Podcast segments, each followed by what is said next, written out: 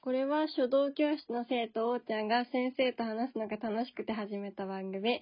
こんばんは、おーちゃんです。こんばんは。先生です。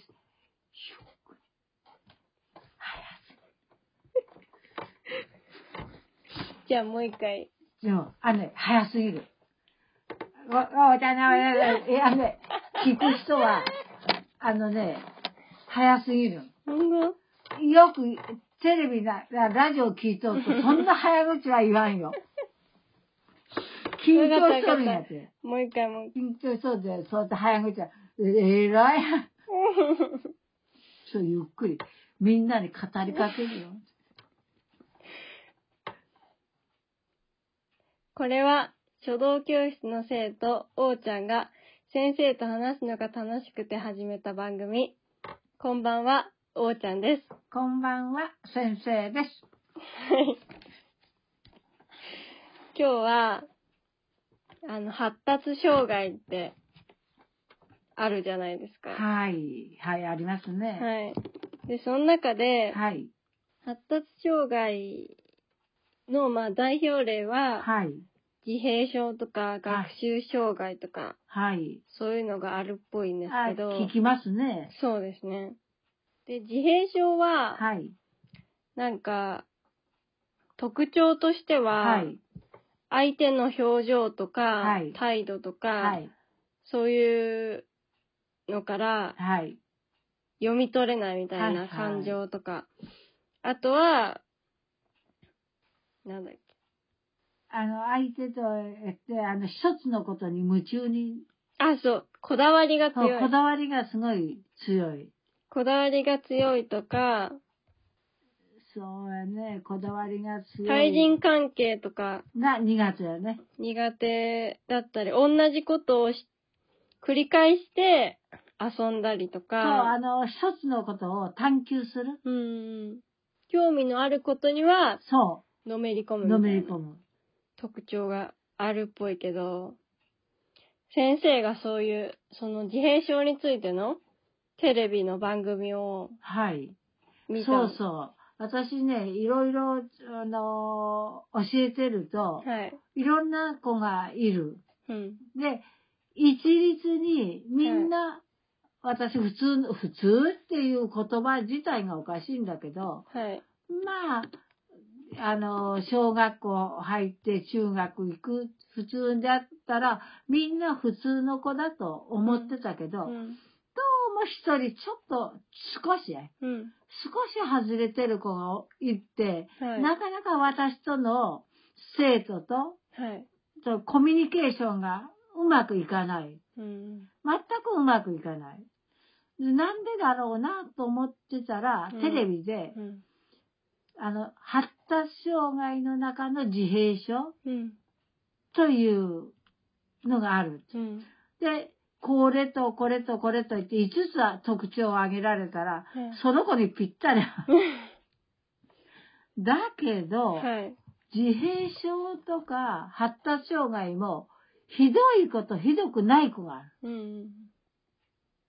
で、私はそれまで、普通の、普通の子っていう言葉はおかしいけど、普通の子だと思って付き合ってんで、うん。割りかし頭にきとるのね。うんこんなことができるのかう、ん。ね、こんな風になるのかと思ってたことが、ややその子は、ひどい自閉症じゃないのね。普通の小学校行けれる。うん普通の中学行けれる子だから、ひどくはないけど、やっぱりその、だんだんね、それがうん小さいと、1年、小学校1年、2年、3年ってわからない。うん。だけど、4年、5年、6年と、少しずつその特徴が出てくるのよ。うん。よくあの、おん自分が何、女、男、女。ああ。あの、心と体の性別違うみたいでけど、小さい頃ってあんまりみんな、わからないけど、だんだん思春期になってきたとか言うと、よくわかるって言うな。けど、うん自閉症もそうなの。うん。と私の知ってるこの自閉症うは、ん。 1、2、3とか4年ぐらいはごく普通なの。うん。今度ね、5年、6年と高学年に行くとうん、その特徴が、うん謙虚に現れる。へえ。で、余計私としては衝突、うんうんうん。私の心のか葛藤で衝突するわけ、そのこと。うんほんですごい、すごい悩んだ。うん私はこの子を教えることができないっうんて自分が悪いんだかだけど、やっぱこの子は私とは合わないでう、んうん。教えることはできんって、拒否しようと思った時、はい。テレビを見た。うんで、自閉症のこと、発達障害のことやってて、あ、この子は発達障害なんやと。うんということを私が受け入れた。うんうん発達障害って受け入れたもんで、私はすごい楽になって、で、その子に、あ、こういう欠点が一つのもこことにのめり込む。うん。運動神経が鈍い。うん。そして対人関係がうん下手。うん。もう、衝突ばっかす る。あと、独り言多かったりする。そう。そういうことをうんで、それがね、だんだん特徴が、学年上がるごとにうん。特徴があって、最近よくうん高学年になったもんで、それが謙虚に現れて私も悩んだ。うん。悩んでちょうどテレビでうん1時間やってたの、その発達症。だけど、こう隠れ発達障害。うん。えー、と、10人に、4人、あ、違う、10人、4人に1人かな。とにかくリスがすごい多い。そんなに。うんそんなに多い。で、じゃあ、発達障害、これが発達障害だっていう人は、もうわかる。けど、曖昧なところの人がすごく多いうーん。もんで分かりにくい。で、私はその子、すごくはっきりし、最近はしだしたけど、分からない、分からないと部分がすごくある。うん。で、そして、でも、この子は多分、私なりにうん発達障害だなぁと思った場合、そしたらその子との付き合いがすごく楽になった。うん。その特徴がこうだこうだっていうことが現れてるもんで、じゃあこの子と付き合うにはこうしたらいいっうん。ていうことが分かって、すごく助かった。ね。で、それで、何気なく、その、王ちゃんとうん、そのことについて放送が終わってから話してたよね。うん。そしたらその王ちゃんが、じゃあおやすみさいならってわか別れる際にうん、一う言ん、どう言ったんだって。その子が教えに来てくれたんじゃないって。私にそのことを教えてくれた。そそうういいううことを別れ際に言って、もう私の心の中にずくずさりと 刺さった。うんあ、この子が教えてくれるんだ。そしたらそれは、あの、私にとってはすごい愛情ある言葉なの。うん。で、ああ、この子、あ、あその、ちょっとキザかわからんけど、うんあ、愛を持ってうん接することがね。うんそしたら、うんその子だけじゃなくって、うんみんなにもできるようになるうんと、もう一つ、自分にも反省して、私も発達障害かわからん。うん大きく見たら。うんでもうん、大人でここまで、上手にうん世間と渡りあ歩いただけで、うん本当の中身は発達障害かわからないなと、自分でも。うん上手に、しね、だんだん、あの、生きていかなきゃいけないで、世の中と、世の中の人と、うまくやっていかなきゃいけない自分な立場なもんで、うんそれを隠して、上手に上手にやってるだけで、そうしてこ、ここまで年を取ってきたんだなうん。あの子ばっかじゃないや。うんうんみんな、すちょっと、ここ、欠点のない人はないように、あしその、目をつぶるうん、その欠点をもうん分かって付き合うと、うんすごくその自分自身にして心豊かにうん生活できるな。で、たったその一言、その子が教えてくれたっていう、その一言は、すごい深いこと、私にとってはすごい深い、うん広い言葉だって、すごく王ちゃんうに、んあの、メールで言おうかなと思ったけれども、メールでは、うんメールでは私語り、ね、告げる、語ることができないくらい深かったもんで、はいあの、今日お会いしたもんで、はい真っ先にありがとうねって言いました。はいただ、王ちゃんもの、帰ってくる言葉も嬉しかった。王ちゃんどう言ってくださるんですね。私に。あえっとその、まあ、私がその時言った意味としてはそのその子とお母さんでお母さんもちょっと先生に対してきつくそう。なんか言ったりとかそのそう仲がそうそう。お母さんとももめとる。